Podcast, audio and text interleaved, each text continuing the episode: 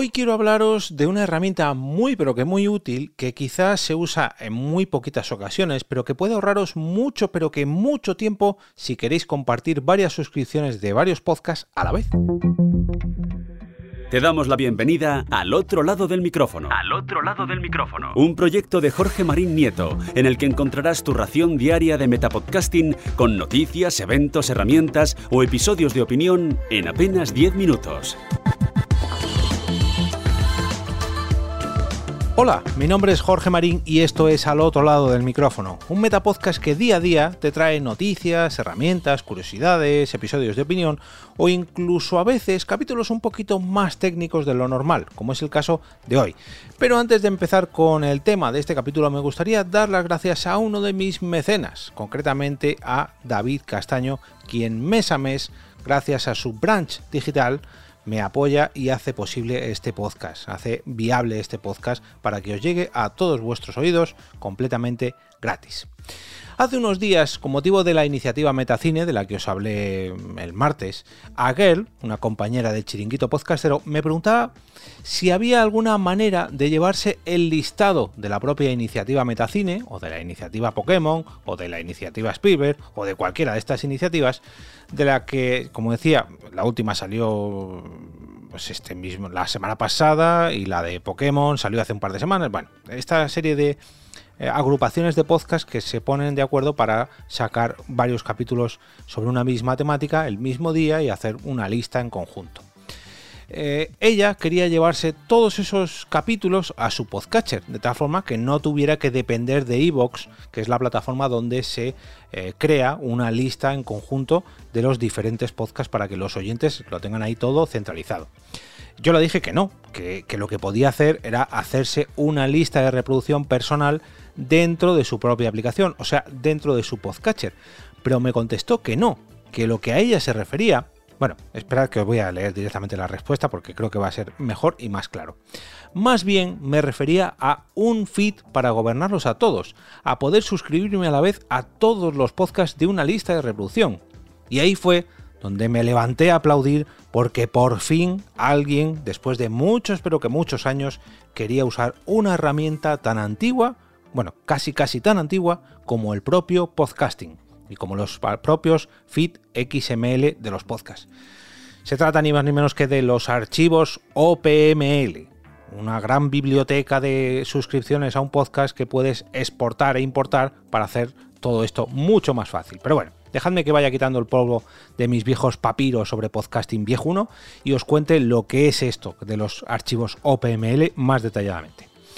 Para todos aquellos que no lo sepáis, los podcasts, los programas de audio o de incluso de vídeo a los que estamos suscritos, se distribuyen entre las plataformas mediante una dirección web, una dirección web que se va actualizando episodio a episodio llamada feed o RSS.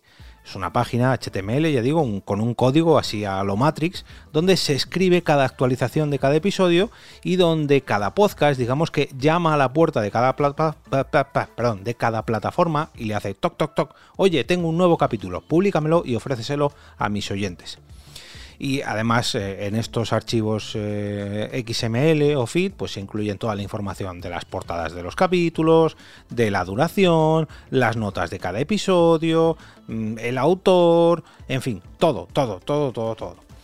Eh, para entenderlo mejor, os voy a recomendar que escuchéis el capítulo número 51 de este podcast, de al otro lado del micrófono, o que reviséis las notas de este episodio, porque os voy a dejar ahí un enlace, donde expliqué esto de los feed RSS un poquito más detalladamente que como lo estoy haciendo ahora y sobre todo un poquito más fácil. Puse un símil entre las tiendas, por así decirlo, las tiendas de barrio, las tiendas los locales, donde se venden cosas como si fueran podcasts, pero eso ya digo que fue cosa del pasado, del episodio número 51.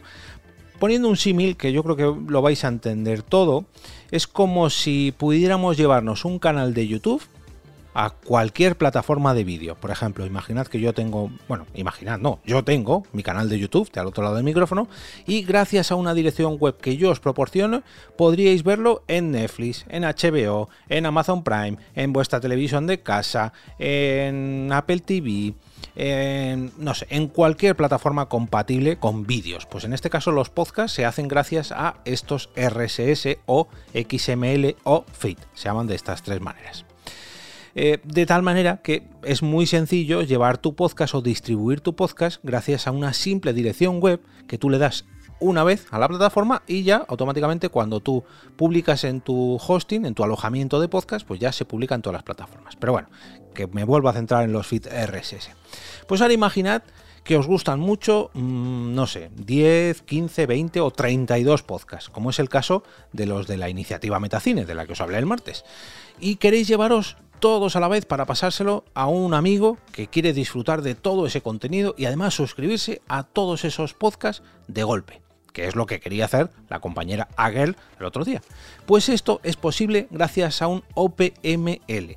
Un OPML es un archivito donde podemos meter varios feeds de varios podcasts de golpe, de tal manera que yo se lo envío a otra persona, en este caso yo se lo envié a Ger y de paso lo empecé a publicar por los diferentes canales donde estábamos hablando los compañeros de la iniciativa Metacine y con un simple clic en vuestra aplicación de podcast favorito, favorita, sois capaces de importar de golpe los 32 podcasts a los que eh, hacían referencia en la iniciativa Metacine pegas. Pegas que tiene esto. A ver, pegas, entre comillas. Mm, pegas no tiene ninguna. Simplemente eh, os descargáis este archivito y vuestra aplicación eh, dice, vale, ¿cuál es el archivo? Este. Venga, ya me estoy suscribiendo. 1, 2, 3, 4, 5, 6, 32 podcasts. Vale, ya los tienes. Ese es el funcionamiento. No tiene ningún misterio. La gran mayoría de aplicaciones de podcast son compatibles con este tipo de archivos. Pero, y aquí es donde empieza el pero, Dentro de la iniciativa Metacine, al igual que dentro de la gran mayoría de iniciativas en las que yo al menos he participado, suele haber programas de Evox, exclusivos de Evox, que si bien comparten sus episodios fuera de Evox, no lo hacen completamente.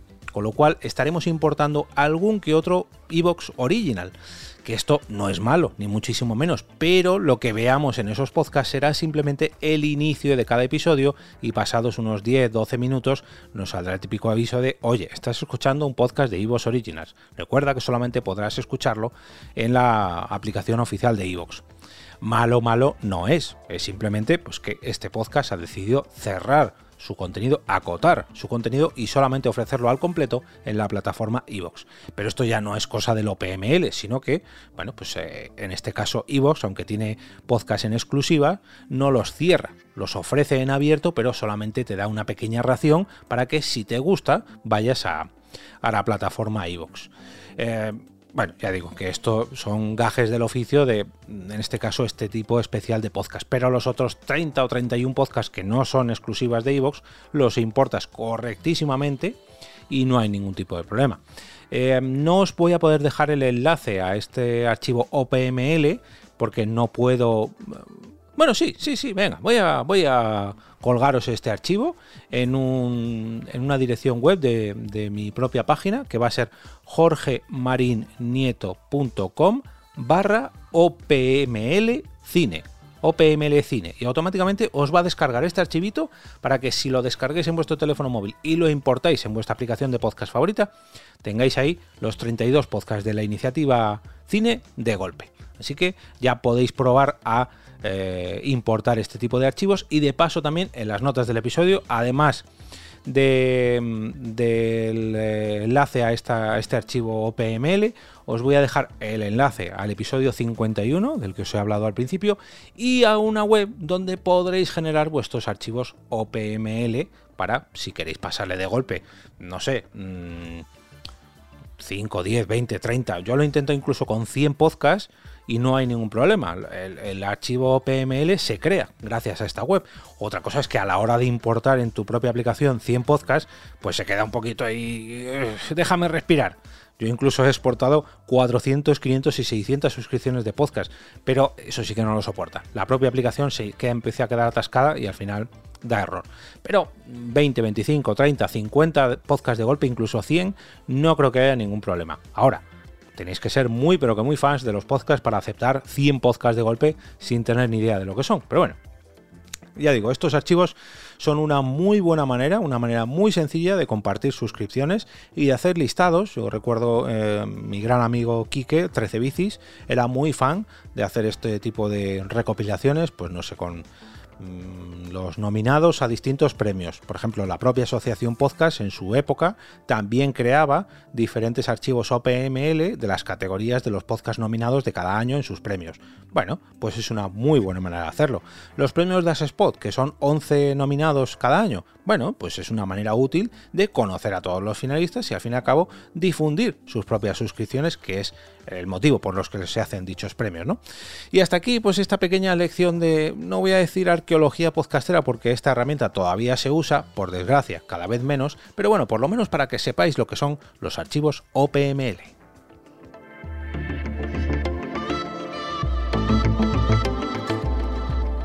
Y ahora me despido y como cada día regreso a ese sitio donde estás tú ahora mismo, al otro lado del micrófono.